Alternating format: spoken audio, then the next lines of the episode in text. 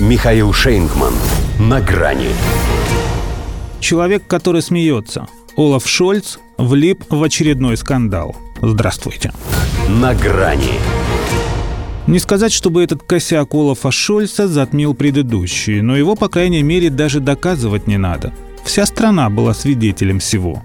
Так что уже не скажешь, как в случае с наркотиками для изнасилования на корпоративе СДПГ, что это, мол, мальчишки курили, а я рядом стоял.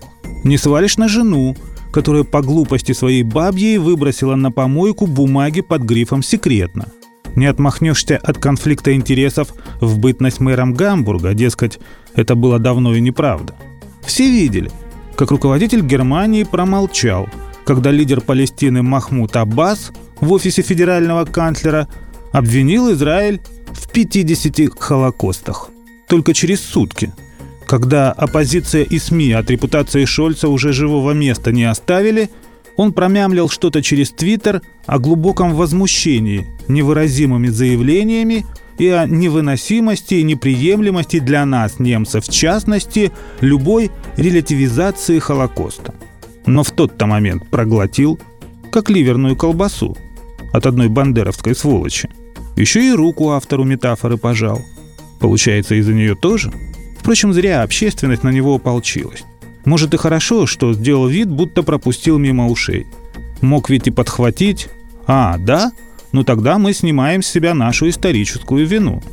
Хотя любой порядочный немец при слове «Холокост» должен покраснеть и стыдливо опустить глаза. Этот же, как показалось, даже улыбнулся – причем не сказать, что виноват, а скорее дежурно. Он, правда, такой и есть. Человек, который смеется.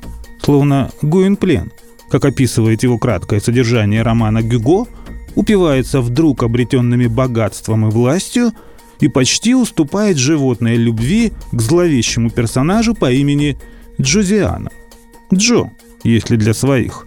А Джо не так давно сравнил палестинцев в их непримиримой борьбе с Израилем с гордыми ирландцами – коим относит и себя лично. Но разве мог Шольц после такого как-то возразить Аббасу? К тому же не исключено, что ему эта реприза про 50 оттенков даже понравилась. Пусть сам в активном антисемитизме пока не замечен, но характер свой нордический показывать же пытается. Над геноцидом русских потешается, оружие на эту потеху на Восточный фронт отправляет, а жестикулирует иной раз так, что вот усы ему вылеты адик – хотя это явно не его амплуа. Особенно если учесть, что Германия при нем по многим показателям приблизилась к кромешному упадку той самой Веймарской республики, только после которой, собственно, и началось самое страшное. Так что Шольц как тот турист, что встретил медведя. Не турист, а завтрак туриста. Того и жди, что закатают.